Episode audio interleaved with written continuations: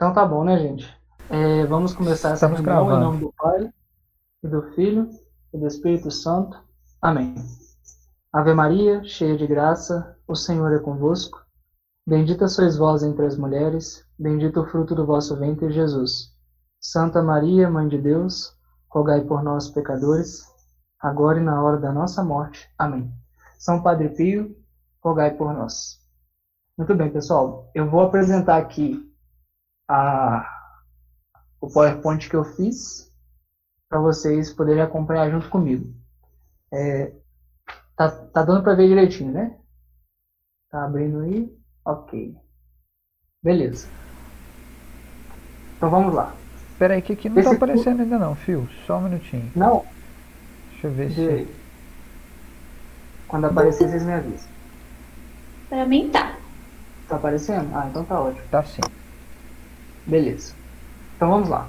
Esse curso é Doutrina Social e as Ideologias, porque essa primeira aula tem a ver com o que é a doutrina social da igreja, o ambiente político, o que é a política para a igreja, é, por que isso é uma... A doutrina social da igreja é mais estipulada, ela é arranjada, né, esquematizada a partir da encíclica Rerum Novarum, do Leão XIII, e depois haverão duas aulas, uma falando sobre a ideologia liberal e outra falando sobre a ideologia comunista. Todas elas são muito atacadas pela igreja. A gente vai, nas quartas seguintes, a gente vai apresentar justamente o, o que, que elas são contrárias, né? por que, que elas são contrárias à doutrina social da igreja. Então vamos lá. Primeira coisa, o que, que a gente pode pensar, que a gente pode buscar na DSI, que é a doutrina social da igreja, assim que a gente se encontra com ela? Porque se a nossa catequese já é deficiente, quanto mais a nossa concepção de doutrina social, quanto mais aquilo que a gente vê que é complicado no mundo político, no mundo da sociedade, que a gente muitas vezes não entende. Né? Se a gente for parar para pensar, grande parte da nossa visão política ou da nossa visão de sociedade vem da nossa escola. Né? Então, o que você geralmente aprende nas, nas aulas de história, nas aulas de geografia, é aquilo que vai marcar o seu pensamento político e social ao longo da vida. Né? Muitas vezes as pessoas às vezes encontram alguma pessoa, algum algum autor, se encanta por esse autor e segue esse autor como que é um mestre, justamente porque não tem uma base de princípios ou de doutrina que tenha formado o seu pensamento ao longo de grandes tempos, ou seja, na época do estudo. Por exemplo, uma família que te ensinasse a lidar com os pobres, por exemplo. Se você tivesse uma família que vivesse na base da caridade, provavelmente você saberia como pensar a pobreza na sociedade. Mas como a gente não vive numa sociedade que tem como base né, a vivência da caridade, você fica no âmbito do intelectualismo. Então, a escola acaba sendo um papel, o local de formação, e você acaba aprendendo por meio das ideologias escolares, certo? Então, geralmente é esse o cenário que a gente tem na sociedade. O que acontece? Eu trouxe aqui quatro pontos que a gente vai passar nessa aula de hoje, para a gente entender um pouquinho o que, que a DSI compreende, certo? Primeira coisa é o estudo de caso. Eu acho que vale a pena a gente comentar um pouco desse momento que a gente está passando de pandemia, porque é, eu acho que o que a gente está vendo na pandemia é um, um, reflexo da falta de compreensão da doutrina social da igreja nesse, na, na, resolução dos problemas que a gente está enfrentando.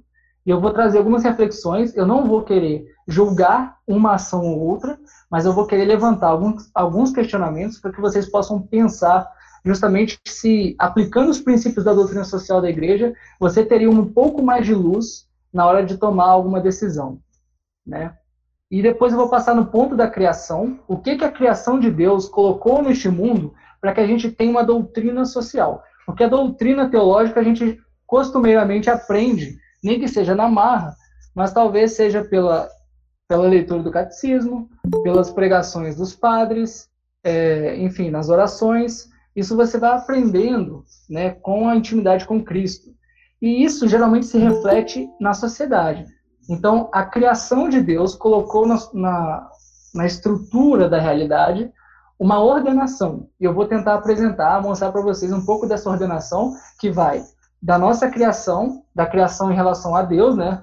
Nós, nossa interação com Deus e a nossa interação com o próximo. Tá bom? Vamos lá. Terceiro ponto é a pessoa humana, que é o centro da doutrina social da igreja. A gente vai perceber que a diferença entre o, a visão da igreja para as pessoas e a visão das ideologias é, é, a, é o tratamento de uma pessoa e de um indivíduo ou coletivo. Então nós vamos ver que essa palavra pessoa faz toda a diferença na hora de você for, na hora que você for pensar a sociedade, tá bom? E por fim o destino das nações. Não só vive uma pessoa, mas vive toda uma sociedade, uma nação, um país. Então há também a doutrina social que implica responsabilidades e direitos para a nação.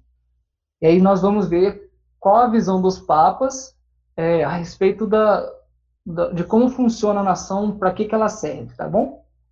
Então vamos lá. Primeiro ponto: o bem comum na pandemia. Primeira coisa que eu quero trazer para vocês é essa frase aí. É, ninguém se interessa pela doutrina social da igreja, ninguém se interessa pela, pelas decisões políticas até o momento em que afeta elas. E nessa pandemia a gente conseguiu perceber que aparecem vários especialistas na TV para poder falar para você o que, que você tem que fazer. Não é assim? E qual que é a, a principal fonte de autoridade nesse momento de pandemia? É justamente a ciência. Mas a ciência, pela própria natureza dela, é um recorte da realidade. Então, o que, que aparece para você? aparece às vezes um epidemiologista falando que você tem que tomar tais medidas porque é, assim você vai salvar X número de vidas. Porque ele tem um dado, um dado estatístico, ele tem um modelo de epidemiologia que vai dizer para você que tantas vidas vão ser salvas. Ou então não, vai aparecer um economista que fala assim, ah, se você fizer isso que ele está falando, você vai ter tantas mortes por fome. E aí fica esse debate científico, aparentemente, mas que não alcança uma totalidade da vida humana. Então você tem que necessariamente você é colocado entre um lado e outro do esquema político, sendo dito assim: ah, não, você é contra a vida, você serve o dinheiro, você e, e não há nenhum tipo de ordenação e hierarquização dos bens, saúde, economia, família, estrutura social, autoridade, enfim, são coisas que a gente precisa analisar quando nós vamos pensar em estrutura da sociedade. E a igreja nos traz os princípios da doutrina social da igreja justamente por isso, para que a gente tenha a capacidade de hierarquizar os bens e escolher aquilo que é mais eficaz. E por que, que tem que escolher o que é mais eficaz? Porque existe uma virtude, está aqui escrito a prudência, que é a virtude, a quarta virtude cardial, que ela tem como é, local né, de ação a inteligência. O que, que isso significa? Que a prudência ela é uma virtude. É, isso está bem explicado no catecismo, né, agora que, que eu estou lendo, estou lembrando, né? Está bem explicado no catecismo sobre a virtude da prudência. É, não sei direto exatamente o, o, número, mas, mas se pesquisar no índice, você consegue encontrar.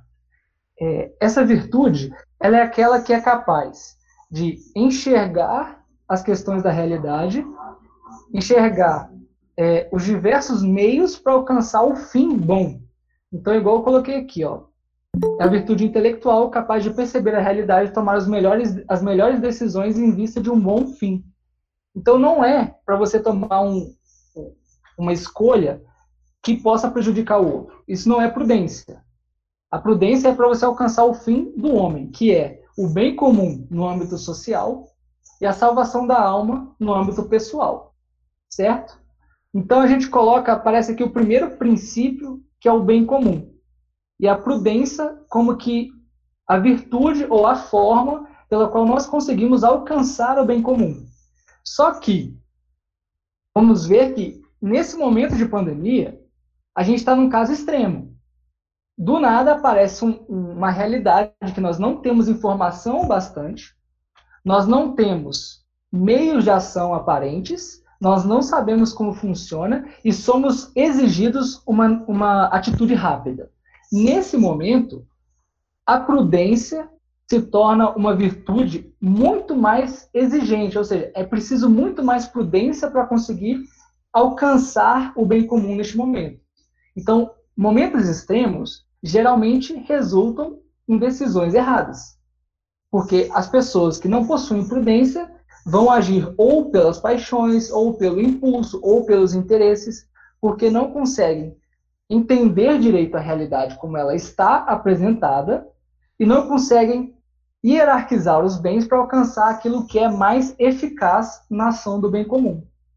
Então, por isso que nós vamos ver tanto debate, tanta, é, tanto sentimento político aparecendo no momento, porque ninguém de fato consegue aplicar a virtude da prudência na ordem da política atualmente. Tá bom? Então, quais são as condições para que a prudência realmente apareça na nossa vida? Como ela é uma das quatro virtudes cardeais, você necessariamente tem que praticar as outras três. Tem a temperança, que regula os apetites concupiscíveis. Tem a fortaleza, que regula o apetite irascível. Tem a justiça, que regula a sua interação com o ambiente externo, com as coisas. E tem a prudência, como eu falei, que é o, o correto. Perfeito. Aí, tá vendo? Tá bem escrito aí. No catecismo, igual mencionou a Érica. Muito bem. É, então, a gente precisa da prudência, porque ela é uma virtude intelectual. Então, você vai precisar das outras três virtudes para que você tenha, de fato, o seu corpo, o seu psicológico e a sua, a sua mente bem ordenadas para alcançar o fim verdadeiro, o fim bom, que é o bem comum, a salvação da alma, etc. Então, você vê que na nossa é, política, no meio político atual, a gente muito longe está de alcançar as quatro virtudes cardeais. A temperança, a fortaleza, a justiça, isso a gente vê que está bem longe. Mas não só essas quatro, mas as três virtudes teologais também precisam ser enquadradas, porque nós estamos falando aqui de um, um, uma sociedade que busca a salvação das almas.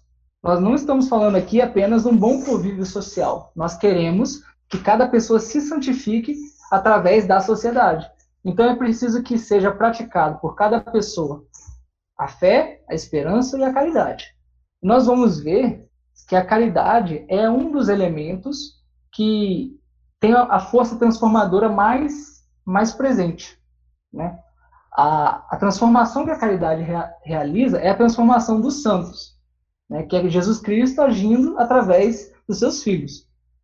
Então, é, tenham isso em mente. Porque muitas vezes as pessoas antigamente não tinham compreensão da doutrina social da igreja. E eu vou falar disso um pouquinho mais para frente. É, elas não tinham essa compreensão. Mas o que acontece? As famílias viviam sob a caridade, praticavam a caridade por meio do ensinamento que eles tinham na igreja, pela prática da vida simples, etc. Elas viviam essa caridade, então a sociedade se preservava porque a caridade puxa as outras virtudes. Se você pratica caridade, Jesus Cristo ensina você a praticar as demais virtudes. Então isso é muito importante de perceber, porque não é necessário um grande conhecimento intelectual para que você seja capaz de praticar a doutrina social da igreja. É necessário muita caridade. Mas se você consegue alcançar isso também pelo estudo, você tem o dever de aprender, praticar e ensinar. Porque é o seu meio de santificação tá bom? Se você é uma pessoa muito simples, que não, não tem acesso ao conhecimento, etc., bem, você vive a caridade da forma como você é chamado a viver, tá certo? Então tá bom, vamos seguir. É, então vamos lá. Alguns princípios que a igreja nos traz como necessários para a gente viver bem na sociedade. Tá aqui o princípio do bem comum, que é meio que como um fim que nós devemos alcançar enquanto sociedade. Nós devemos buscar o bem comum. Só que para isso, a gente precisa de outros princípios, que são a dignidade humana. Essa dignidade eu vou explicar quando eu estiver falando da pessoa. É, a destinação universal dos bens, que é um dos, dos princípios que o, a ideologia liberal, por exemplo, ela não, ela não consegue suprir, não consegue alcançar que significa que cada bem possui um fim próprio e que a melhor forma de usar os bens é obedecendo à própria natureza daquele bem. Então, por exemplo, você tem uma mesa, você não vai necessariamente é, no, rotineiramente usar ela para ser queimada, mas você vai usar ela para colocar as coisas em cima. É mais ou menos essa a ideia.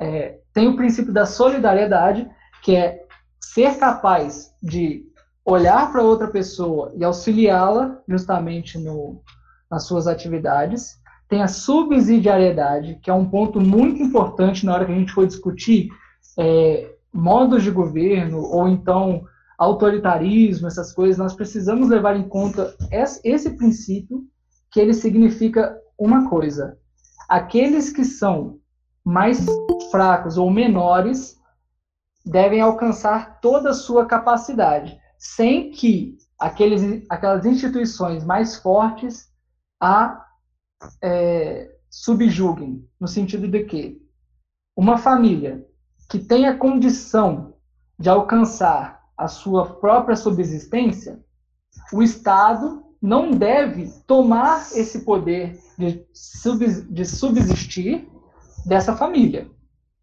Só deve interferir quando essa família não tem a capacidade ou não está tendo os meios para alcançar esse fim. Nesse caso, por exemplo, a subsistência. Isso serve para muitas coisas. O professor é, Carlos Ramalhete, no curso dele, que ele fala sobre doutrina social da igreja, ele comenta algo muito interessante e muito prático. Tem a ver com a educação dos filhos. Se você tem o seu filho de dois anos de idade, você não vai pedir para ele fazer o próprio Nescau, o café lá. Mas se teu filho tem oito anos e já consegue mexer no fogão, já é um cara mais, né? Já consegue mexer nas coisinhas ali, ou consegue abrir a geladeira e pegar um leite, ele que faça o próprio leite. Porque ele já tem aquela capacidade de alcançar esse fim, que é fazer o Nescau dele. Então você não vai mimá-lo, por exemplo, com essas atitudes que você, como um poder maior, que é a autoridade na casa, você vai lá e, não, meu filho, deita aí, fica aí deitado que eu vou pegar para você. Aí toda hora teu filho fica te chamando, mamãe, pega para mim e tal.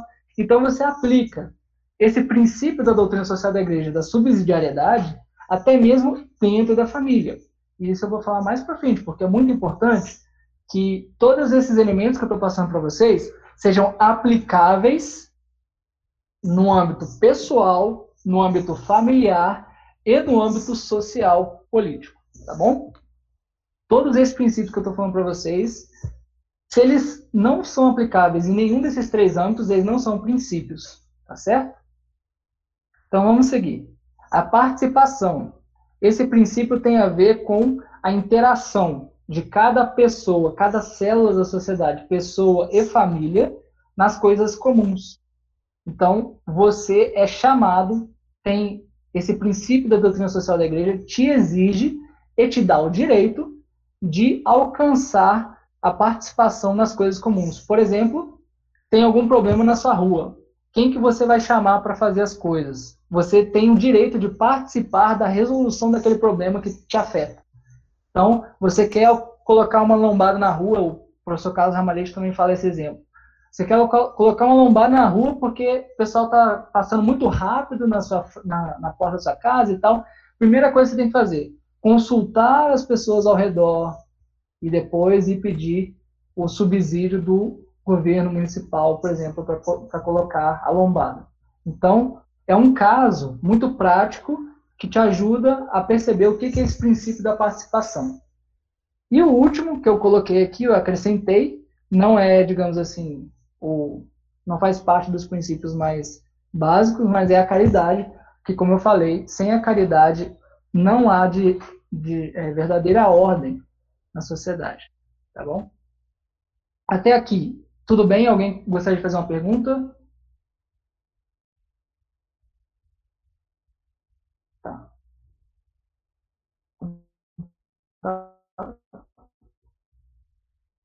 Show, né? Obrigado. É, então, a criação. Agora, eu começo a mostrar para vocês um pouquinho do que, que Deus estabeleceu, doutrinal, assim, para que eles não caíram do céu, no sentido que foi uma ordem, que as pessoas não têm hoje em dia, e que tudo possui uma ordem na criação. Então, o que, que acontece hoje em dia? Como o homem não, não mais aceita a ordem de Deus, a autoridade de Deus, eles se coloca como, a, como autoridade e ele decreta que as coisas existem segundo a sua própria vontade. Então, por exemplo, uma o, o, você pode esperar uma pessoa pegar, comprar o quadro da Mona Lisa, por exemplo, e queimar, porque você vai dizer que a propriedade é dele. Só que na verdade aquilo ali é um é um bem de tão, tão grandeza, tão tão grande, que você, quando você faz essa atitude, você fere, por exemplo, o princípio da destinação universal dos bens, que é de mostrar a beleza da, da arte né, para as pessoas. Mas você, hoje em dia, o que as pessoas dizem é o seguinte: não, a propriedade é dele, ele pode fazer o que quiser. Então, por exemplo, a gente tem uma sociedade que existe um luxo cada vez maior, sendo que existem realidades de pobreza ao redor. Mas que os liberais, por exemplo, dizem que está tudo bem. Porque a pessoa tem aquele desejo, ela tem o dinheiro para isso, ela está gerando empregos, então ela não precisa necessariamente dar é, dinheiro para as pessoas, não precisa distribuir um pouco do que possui, mas ela pode comprar os seus iates, seus jatinhos, sem problema nenhum, sem peso na consciência. Não é muito por aí, tá? Não que a gente deva intervir nesses casos necessariamente, há toda uma prudência para ser aplicada na, na doutrina social da igreja. Por exemplo, o distributismo, que é um, modo de organizar a economia para que você alcance esse fim de que haja uma, uma possibilidade das pessoas alcançarem, por exemplo, a subsistência, que haja menos pobreza, menos perda de, de patrimônio, etc. Enfim, isso aqui já é outro tema, tá? Mas são coisas que estão na realidade que a gente precisa levar em consideração. E outra coisa que as pessoas não pensam é que nós devemos buscar o que é bom. E o que é bom não é necessariamente aquilo que te agrada, tá bom? Como diz aqui, ó, cuide da tua vida e tolere o próximo. Hoje está muito em voga o termo tolerância, né? Aqui. Mas eu coloquei aqui, ó, tolerar significa aceitar algo que é ruim, certo? Então, se você é subjetivo, é relativo, né? Se você é aquele relativista, você vai falar assim, ah, não, é aquilo que é ruim para você. Só que nós sabemos que existe um ruim de fato na realidade. Então o que as pessoas estão querendo dizer é o seguinte: você tem que aceitar o que é ruim. E você não pode fazer nada a respeito disso. Só na sua própria vida. Cuida do que você quer. Tá bom? Mas nós somos chamados a transformar a sociedade segundo a ordem da doutrina social da igreja. Então o que, que Deus fez? para nos colocar aqui neste mundo, segundo a sua imagem e semelhança. Ele nos deu um corpo e uma alma. O corpo possui suas necessidades imediatas, que eu coloquei aqui, vestir e comer, por exemplo. Então essas duas, é, esses dois ambientes, digamos assim, ter um abrigo, ter vestimenta, ter comida, são coisas necessárias, essenciais para a vida humana. Então todas as pessoas deveriam ter a capacidade de alcançar esses bens materiais. E aqui está uma diferença. Né? Nós não estamos medindo aqui riqueza em termos de renda. Nós estamos medindo em termos de qualidade de vida, no sentido de que as pessoas deveriam ter a possibilidade de se vestir, comer e ter uma moradia. Isso é uma, faz parte da dignidade do homem, dignidade humana, um dos princípios da doutrina social da igreja. Quem fala isso muito é o Papa, aqui eu vou fazer uma referência, é o Papa São João 23 na encíclica é, Patem Interes, tá? Quem quiser pode pesquisar no site do Vaticano que tem lá. Patem Interes, eu acho que tem outra também que ele fala disso. Deixa eu ver se eu acho aqui. Hum, não, é essa mesmo. Então tá bom. Quem quiser pesquisar mais sobre isso pode ir. Mas não só isso, nós não somos só corpo, nós somos alma. Então, a nossa ordenação da sociedade tem que priorizar também a elevação do espírito, que é a nossa finalidade última. Alcançar a sabedoria, buscar a unidade com Deus. Então, nesse ponto, a gente tem duas finalidades grandes, que é a sabedoria, que se iguala, digamos assim, a uma identidade com a caridade, com o amor. Então, o direito a elevar o espírito precisa existir. E também o direito de ser santo, por incrível que pareça. Ninguém pode te obstruir a ação da caridade. Entende? A não ser que a igreja julgue que o que você está fazendo não é caridade.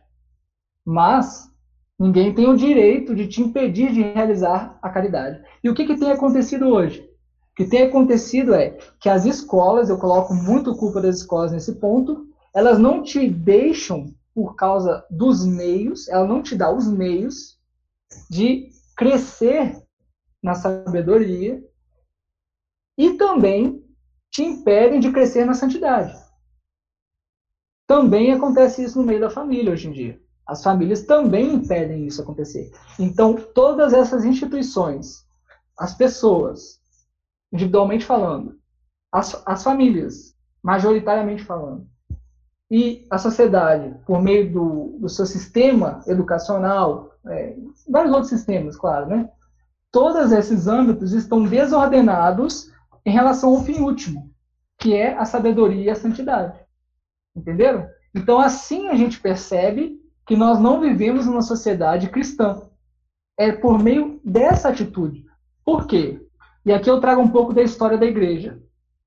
Quando os monges foram cristianizar a Europa, cristianizar os bárbaros, o que, que eles faziam? Eles iam, montavam um localzinho, um monastério, e começavam a ensinar as pessoas.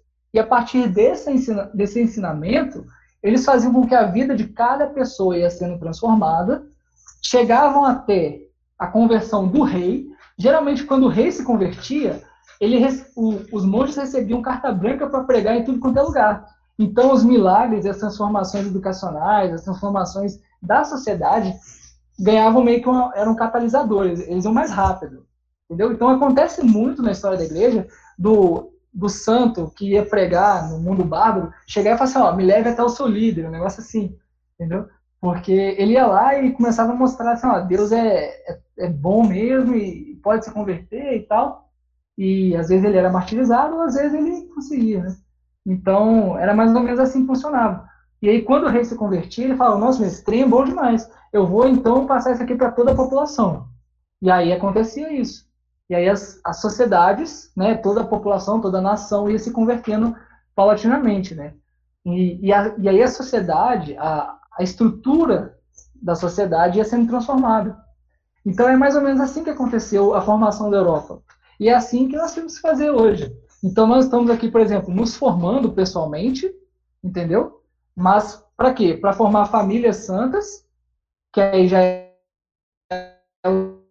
segunda etapa da sociedade, que é para formar a partir das famílias santas uma sociedade santa. É, segundo a fé da igreja, pelo menos, né? Santidade já é vai depender muito da graça de Deus e da nossa generosidade. Tá bom? É, e aqui vem o que eu estava falando, da divindade humana. É que esse ponto aqui é muito importante, porque ele tem sido atacado.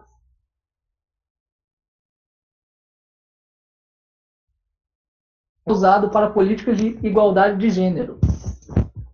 Como que eles conseguem usar a divindade humana, por exemplo, para justificar a igualdade de gênero no sentido é, revolucionário que eles estão colocando, né? Muito simples. Eles pegam o termo dignidade da pessoa humana, dignidade do homem, e transformam isso na própria vontade. Porque a noção de liberdade que eles têm é uma noção errada. Qual que é a noção que eles têm? Eles têm a noção de que o homem ele é livre independentemente dos seus iguais e da realidade. Eles falam assim, olha, a cabeça do homem, tudo que ela pensar, tem, tem uma, uma origem boa, desde que você não incomode o outro. É aquele, aquela, aquela frase, a minha liberdade acaba quando começa a sua liberdade. Essa frase está explicando exatamente isso, que, é, que o que eu pensar é bom desde que eu não interfiro na sua vida. E é a regra que tem sido é, usada no dia a dia, né? Mas não é assim que funciona. Nós sabemos que a nossa liberdade ela está condicionada à ordem da criação. Então, eu sou livre na medida em que eu coopero com o que eu já tenho. Que é o quê? A minha alma e o meu corpo. Então, se eu cooperar para o bom funcionamento do meu corpo e da minha alma, eu estou sendo livre. Então, por exemplo, é, é aqui que a gente distingue o uso da droga e o não uso da droga. Por exemplo, um liberal vai falar assim: não, tem que deixar. A pessoa é dona de si mesma. Acontece que o que ele está querendo dizer é o seguinte: a cabeça é dona do corpo. Mas não é assim que nós vemos. Nós somos corpo e alma. Então, a cabeça não funciona sem o corpo. Esse é um princípio que ele deveria ter percebido quando ele fala que a droga é boa. Então, o que, que, que, que a gente vê? Que a droga ela impossibilita o corpo de ajudar a alma a pensar. Então, você fala assim: não, nesse momento, a droga a gente percebe que em nenhum momento ela vai ser capaz de nos ajudar a alcançar o nosso fim. Ela não ajuda na recreação, por mais que as pessoas digam que sim. Ela não ajuda a sanidade mental. Ela não ajuda você a ter subsistência. Enfim, não há legitimidade na droga. É esse o ponto. Entendeu? Então, essa distinção de liberdades, ela é muito importante que a gente perceba. Eu vou falar mais sobre a liberdade quando eu for falar justamente do liberalismo. Aí eu vou trazer, inclusive, quantas vezes nós já falamos, é, julgamos, digamos assim, a igreja por meio desse princípio liberal, de que as pessoas são donas de si mesmas, independentemente dos outros. Entendeu? E, e a gente então vê que não é assim. Que a gente tem que, por causa da nossa natureza, a gente tem que alcançar um fim. E que a gente só é livre quando a gente age nessa direção.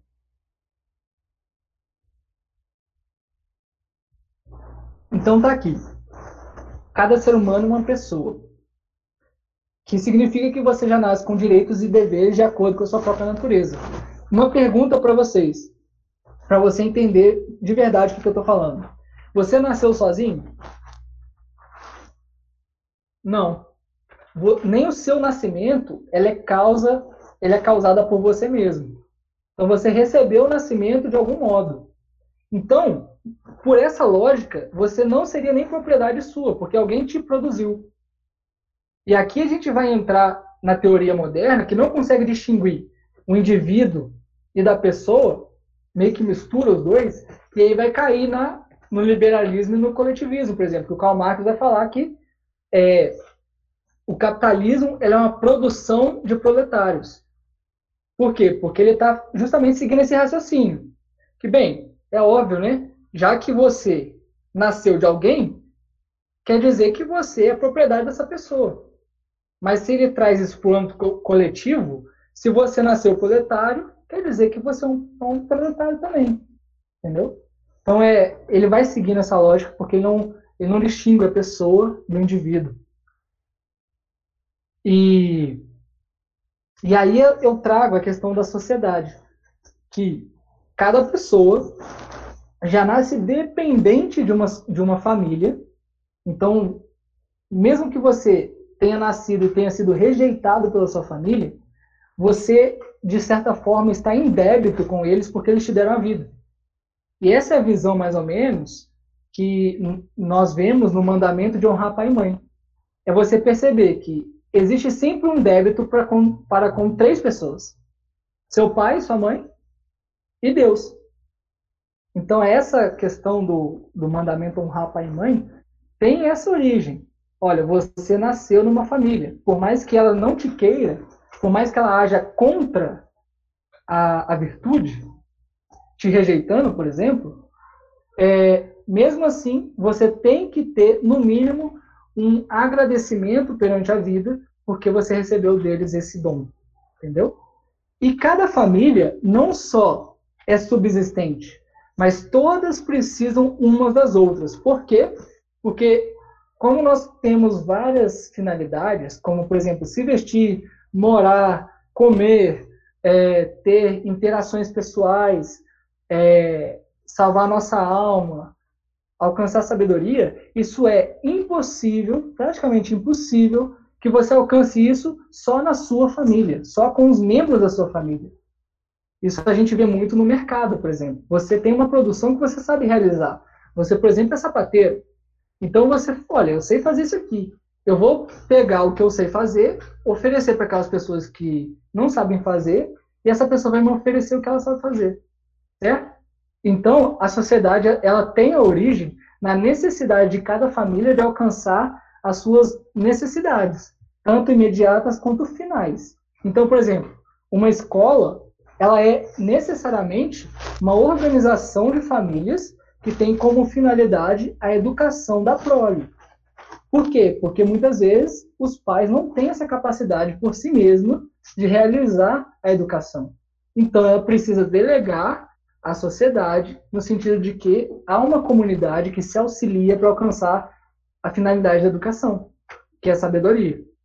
Entende? Então, nós podemos, a partir dessa visão, é, começar a pensar não só a nossa vida, mas a nossa interação com as coisas ao nosso redor. A gente começa a perceber que aquela pessoa que a gente encontra é, em algum local, por exemplo, comercial, ela não é apenas uma, um, um indivíduo que está ali querendo meu dinheiro, como diria, por exemplo, o Adam Smith, que todo mundo funciona a partir do egoísmo. Não é bem assim. Ela está querendo, na verdade, é o bem da própria família dela. Então, por trás daquela relação é, de utilidades, aquela relação, ah, não, eu quero uma coisa, você quer também, a gente troca e pronto, acabou, existe um mundo por trás daquela pessoa que é a família dele. Então, nós vamos olhando ao nosso redor e vamos ver, olha, às vezes o que eu estou pensando aqui, eu estou pensando apenas em mim mesmo. Se eu começar a pensar no bem comum, que é fazer com que cada família fique mais próxima dos seus fins, tanto imediatos quanto últimos, eu estou ajudando o bem comum. Mesmo que às vezes eu tenha que fazer alguma renúncia. É isso que acontece, por exemplo, é, aliás, esse é um, um, um pensamento que nós devíamos ter para quem vai viver a vida pública, a vida da política. Todo político deveria ter essa consciência de que olha, eu estou aqui utilizando de bens do Estado, que esses bens do Estado foram supridos por meio da, da, dos impostos que são fontes de renda de outras pessoas que eu tomei. Então, eu tenho a obrigação de renunciar aos meus próprios é, desejos para ser capaz de pensar o que vai ser melhor para aquelas famílias. Certo? Então, tá bom. Qualquer, qualquer dúvida pode já falar.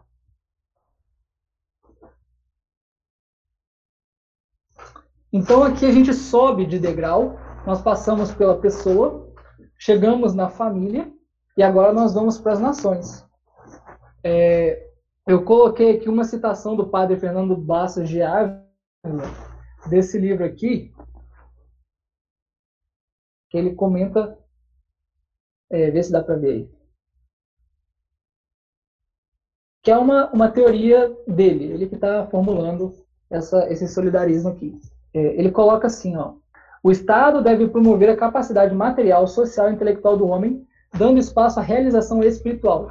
Possui um poder sobre o povo e o território, mas com esse fim. Então, o Estado ele tem que obedecer à ordem natural do homem. Então, ele tem que ser um ordenador, um governante, no sentido de conseguir utilizar dos meios da sociedade para que cada família, cada pessoa alcance os seus fins.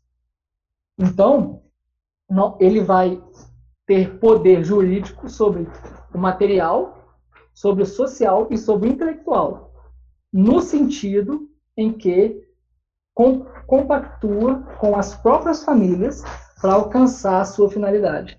Então, é, é injusto o Estado colocar uma regra que não te auxilie a, a alcançar a sua finalidade. Então, por exemplo, nós pegamos é, o, a educação que proíbe o ensino religioso, igual já foi tentado passar, não sei se passou, mas proibir o ensino religioso é profundamente contra a doutrina social da igreja e é injusto. É uma lei iníqua porque ela impede a sociedade, impede as famílias de alcançar a finalidade que é a santidade. Então, se você não pode ensinar seus filhos a religião, bem, acabou o mundo. Você não precisa mais viver. Porque você é impedido de realizar a sua própria missão, que é salvar o filho, educar a criança. Entendeu?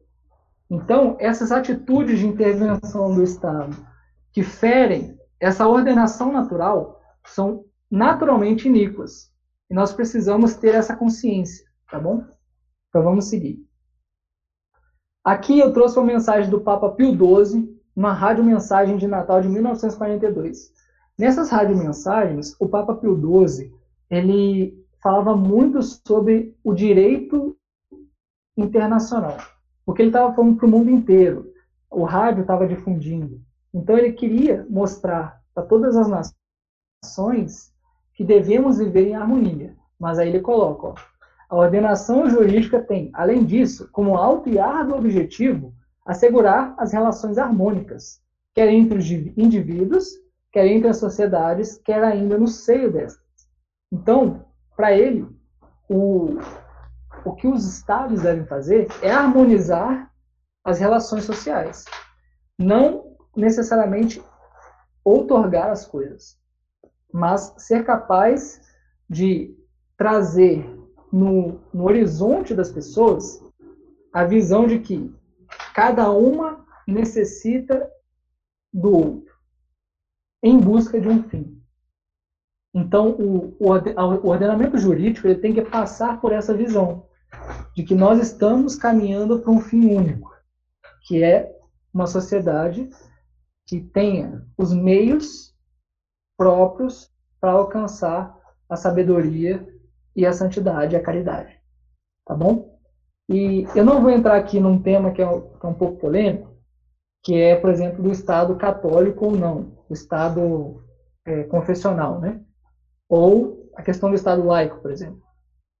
É, mas por essa visão, nós sabemos que, por mais que não esteja é, explicitamente dito que devemos ser, que o Estado deve ser católico ou deve buscar a santidade, nós já vemos que o Estado tem que, no mínimo, aceitar e promover a ordem natural criada por Deus. Se ele já vem como um ditador querendo dizer que essa ordem natural é outra, nós já vemos que não é um, um um caminho político viável para nós católicos. E esse pode ser, talvez, um princípio, um modo de ver a política que você pode aplicar, por exemplo, nas eleições que vão vir. Eu vou, vou por exemplo, votar em qual partido? Eu não estou querendo dizer que você vai ter que votar no, da direita ou no da esquerda. O que eu estou querendo dizer para você é o seguinte: olha, a concepção do partido que você vai votar, ela, no mínimo, tolera por mais que ele ache que seja um mal, estou usando a palavra tolerar no sentido usual de hoje, ele, no mínimo, aceita que nós precisamos alcançar um fim religioso, entendeu? que as pessoas têm que ter esse direito, ou eles já acham que não, que o Estado tem que tomar conta da vida do homem, ou então que não, que religião é um negócio privado, que ninguém pode ter o direito de praticar sua religião publicamente. Se, essas, se você já vê que a pessoa que você vai votar ou o partido político tem essa visão, você já não vota nela. Porque você já sabe que a concepção de mundo que ela possui é diretamente contrária à tua e à realidade. Então você não vai estar promovendo o bem comum. Esse é um dos pontos, claro, né? Em questão de, de política, infelizmente, a gente tem muita coisa. É, fica até difícil de dizer, porque se for levar tudo a ferro e fogo vai ser muito difícil. Mas o que eu quero dizer para você é o seguinte: vocês, nós, né, enquanto católicos, nós temos que saber hierarquizar o que, que é principal e essencial na ordem social. Porque hierarquizando, a gente consegue de fato verificar, não, isso aqui, esse mal que o político está querendo, eu consigo tolerar. Entendem? Por exemplo, Vou, vou dar um exemplo aqui muito claro. Existe um partido que está no seu estatuto que você tem que colocar a ideologia de gênero e o aborto. Aí você fala, ah, não, mas essa pessoa, pra, é, esse, esse partido, ele diz que vai é, aumentar a justiça social e diminuir a desigualdade. Bem, diminuir a desigualdade pode ser, veja bem, pode ser um fim bom no sentido de que tem a capacidade de levar os pobres a conseguirem os seus bens necessários para se vestir, moradia, comida, etc. Pode ser um fim bom, beleza. Mas ele já tem como obrigação um fim horrível, que é o aborto. Então, por hierarquização de bens, ou seja, é, a pessoa é obrigada a votar a favor do aborto, ela já é, você está dizendo que ela é obrigada a cooperar com o pecado. Então ela peca formalmente. Então você está querendo dizer que votando nesse partido, você também está movendo uma pessoa a cooperar com o mal, movendo a sociedade a praticar a iniquidade do aborto. Então tem que ter muita, muita, muita prudência, justamente, para você ser capaz de olhar o que, que cada, cada candidato está oferecendo, hierarquizar os bens, para falar assim, ah, não, isso aqui que ele está falando é contra a doutrina social da igreja, beleza. Mas ele é contra, ferindo diretamente um princípio ou por causa de um erro de prudência. Entende? Ele, ele fez um caminho complicado, um caminho errado. Se ele fez um caminho que não é o melhor, ele é tolerável. Agora, se ele fere diretamente um princípio, ele não é tolerável. Então você já sabe. Entendeu? Eu estou apresentando isso aqui justamente para você ter esses elementos na hora de pensar. Tá bom? Então vamos lá. O último ponto para a gente poder encerrar a respeito dessa questão mais um pouco mais complicada do domínio público. Vamos lá. Papa Pio XII novamente. Um Estado que tudo domina e regula por completo a vida pública e privada, penetrando até no campo das concepções e persuasões e da consciência, semelhante falta de liberdade pode ter consequência ainda mais onerosa, como a experiência, o manifesto e o testemunho. Aqui ele está falando diretamente dos Estados comunistas, tá? Ele está falando assim, olha, o Estado que se outorga o direito de dizer o que você pode ou não pode pensar, o que você pode ou não pode viver em termos familiares, esse Estado já, já ultrapassou o limite da subsidiariedade, por exemplo. Tá certo? Então, ele não ajuda o bem comum. E aqui eu trouxe uma meditação que a gente pode fazer na, a respeito da pandemia, que vem no Instagram do Sidney Silveira. Ele é um tomista, ele é muito bom. Recomendo vocês a, a darem uma olhada no perfil dele. E aqui ele traz um, um trecho. Eu, eu peguei só a síntese dele, mas ele, ele faz a demonstração de São Tomás no post dele, que é o terror do Estado em São Tomás. É, o quanto se aproxima a tirania. Você consegue perceber que a tirania se aproxima a partir desses três elementos. A tirania se intensifica de três maneiras. Quando os tiranos trabalham para aumentar a ignorância entre os cidadãos. Preste atenção na ignorância. A ignorância é a ausência da verdade. Então, quando o tirano te obriga a aprender aquilo que é errado e não te dá elementos ou não te deixa buscar por si mesmo a verdade, ele força o aumento da tirania. Segundo ponto, quando os induzem a ser indiferentes uns aos outros, a ponto de se reduzir exponencialmente a amizade entre eles.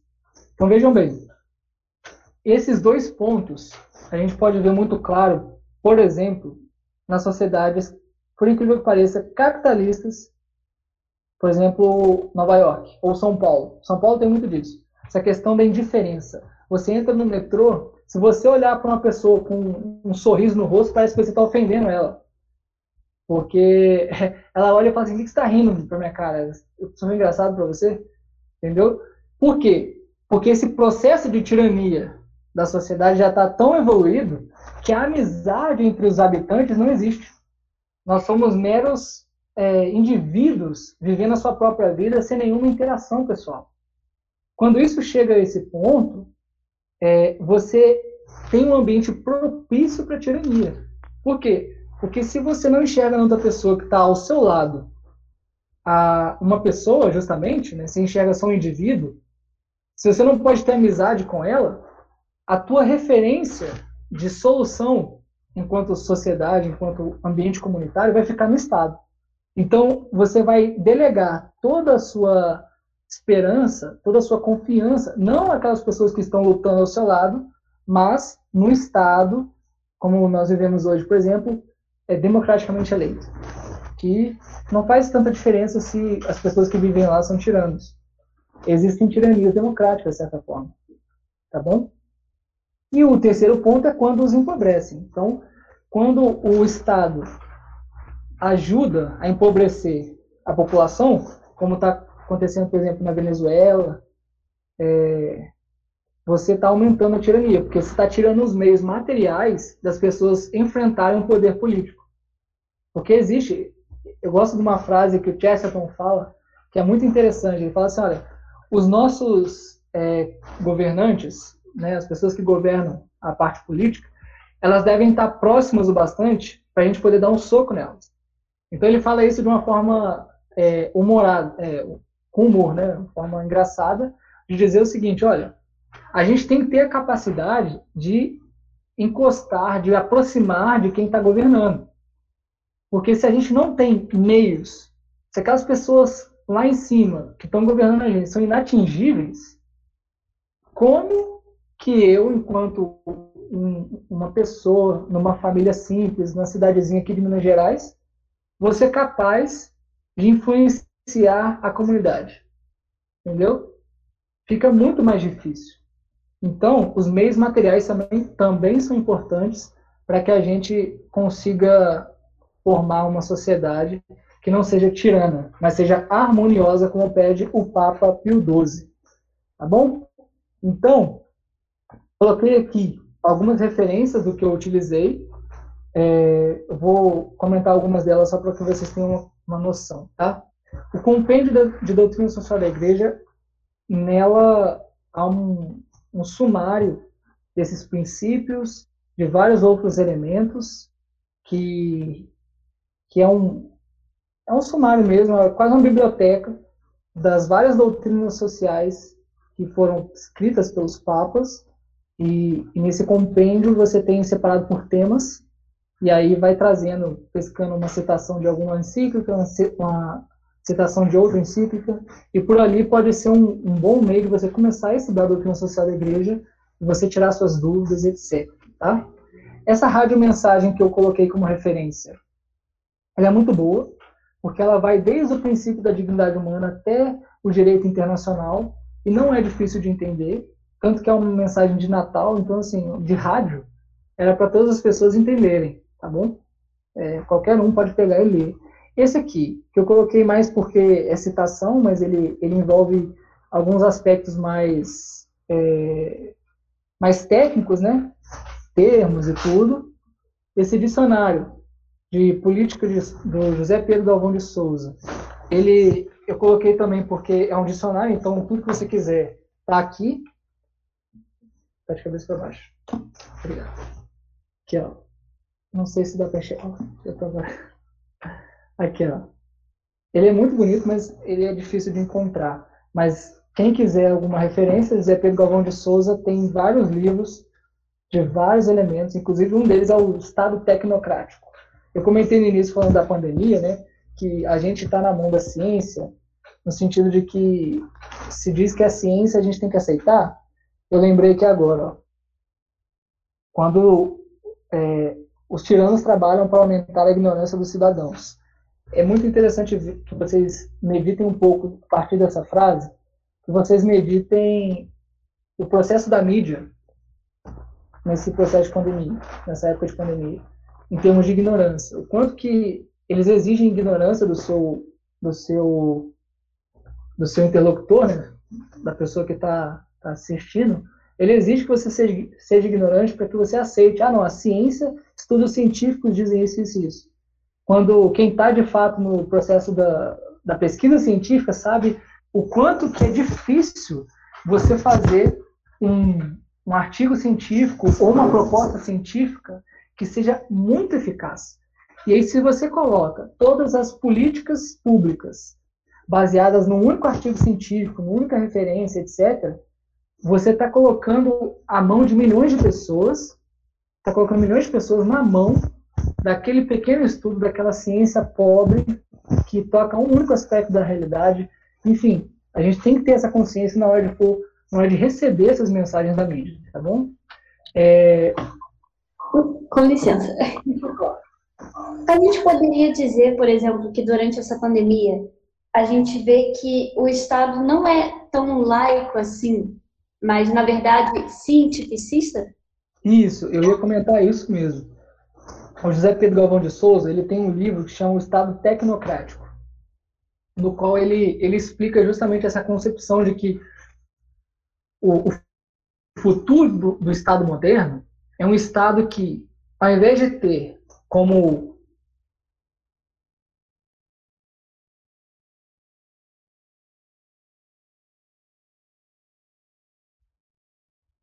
interna da alma, na verdade, ele coloca que você vai ter uma nova casta de sacerdotes, que são cientistas, com o seu consenso científico regulando os princípios do Estado.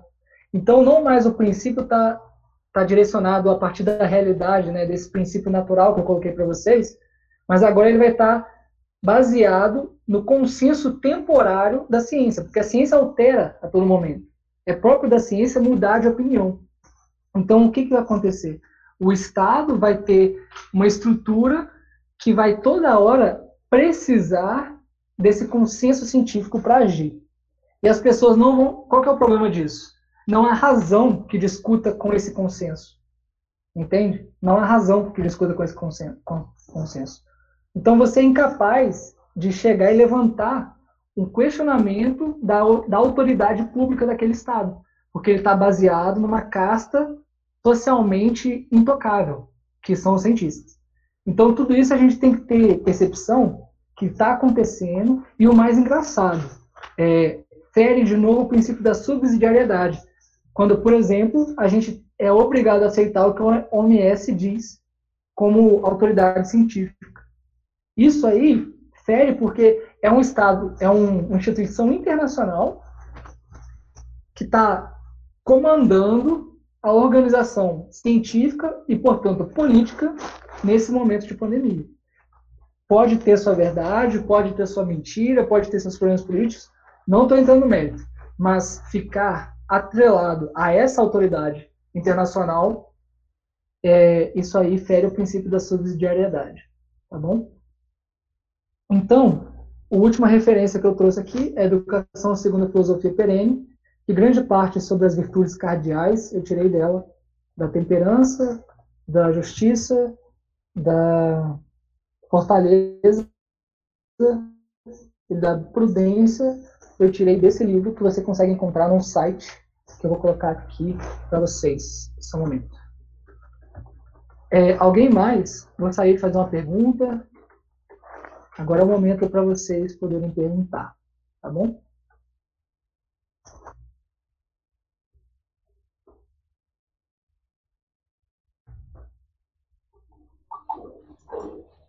Eu gostaria. De novo. É, como, como a doutrina social da igreja assim, vê a questão da maioria e da minoria? Porque, por exemplo, você citou a questão do conceito científico, né?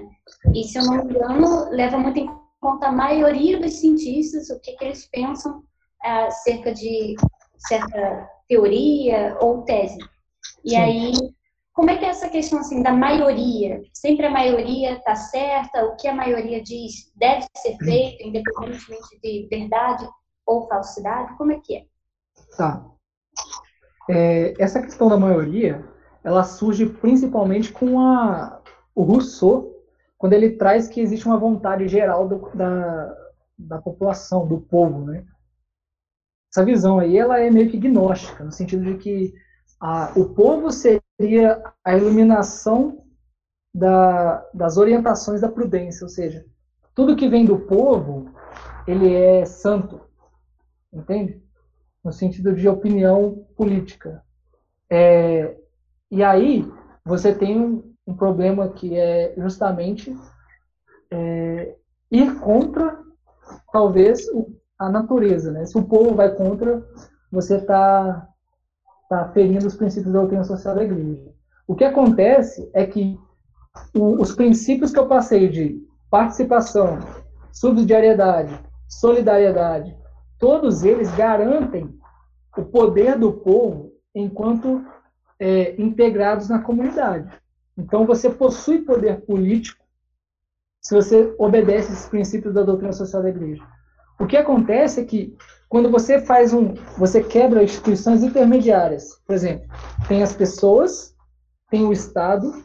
O que as ideologias modernas fazem é jogar a família fora, jogar as empresas fora, jogar as organizações de, de intermediárias, tipo igreja é, e coisas de bairro, por exemplo, jogam tudo isso fora, fica só o indivíduo e o Estado para fazer a manipulação abstrata deles, né? E fala assim, ah não, então para o Estado funcionar, ou você tem o domínio do povo, ou você tem a tirania do Estado. Só que não é bem assim que funciona. Tem toda uma relação de, de integração de comunidade que vai crescendo para chegar no Estado.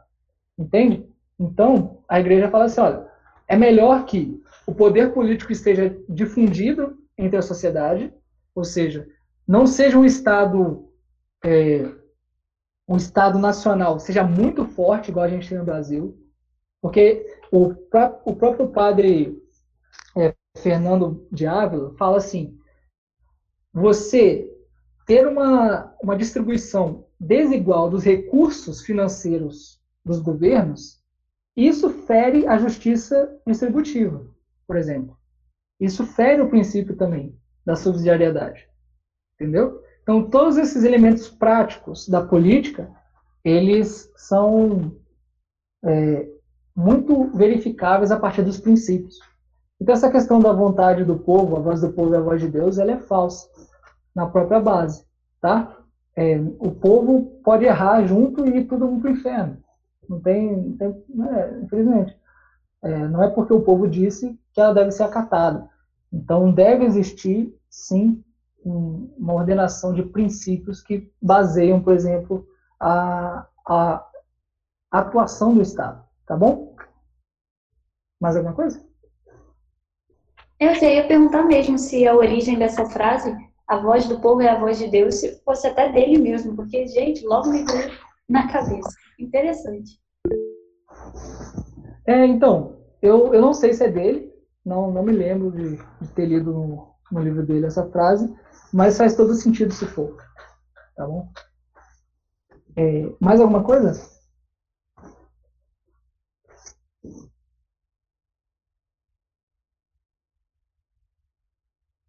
Então tá bom. O, o Marco, dá um oi aí.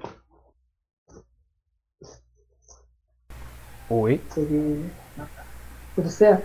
Deu tudo certo aí com a gravação? Tranquilo? Sim, vou terminar agora. Você quer fazer uma, uma, uma despedida? Chegou uma pessoa agora. É. Oh, então, bem-vinda, pessoa. Margarete. E você é uma pessoa. A Margarete não é mãe. Ah, não. Não, a outra é Margarete. É. Então tá bom. Bem-vinda, Margarete. Infelizmente nós estamos terminando agora, mas essa aula vai ficar gravada e vocês vão poder ver essa aula no, no YouTube, se Deus quiser, do Centro Dom Viçoso.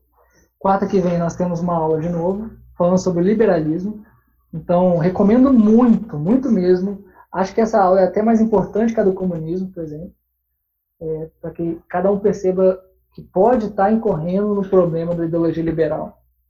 E, e é isso. Fica aqui o agradecimento à presença de todos. Espero que vocês tenham aproveitado. Qualquer dúvida também pode mandar ao longo da semana no, no Instagram do Centro Dom Viçoso. Peço que vocês curtam e comentem lá as coisas, tudo, enfim. Divulguem as, essas aulas para as pessoas. E, e, é isso, tá bom? Fiquem com Deus. Ah, que maravilha. Ouve sim. Acho que, que vai ser muito bom para todo mundo, ainda mais que agora vai vir período eleitoral, né? Então o pessoal vai estar tá, é propício, né? É, aprender um pouquinho sobre os princípios da doutrina social da igreja. Tá bom? Então vamos terminar essa, essa reunião aqui com uma salve rainha. Tá bom? Salve rainha, mãe de misericórdia, vida, doçura e esperança, nossa salve. A vós bradamos os degredados filhos de Eva a vós suspiramos, gemendo e chorando neste vale de lágrimas. Eia, pois, advogada nossa, estes vossos olhos misericordiosos a nos volver. E depois deste desterro, mostrai-nos Jesus, bendito fruto do vosso ventre. Ó clemente, ó piedosa, ó doce e sempre Virgem Maria, rogai por nós, Santa Mãe de Deus, para que sejamos dignos das promessas de Cristo. Amém. Estivemos reunidos em nome do Pai, do Filho e do Espírito Santo. Amém. É isso, gente. Muito obrigado pela presença e fiquem com Deus.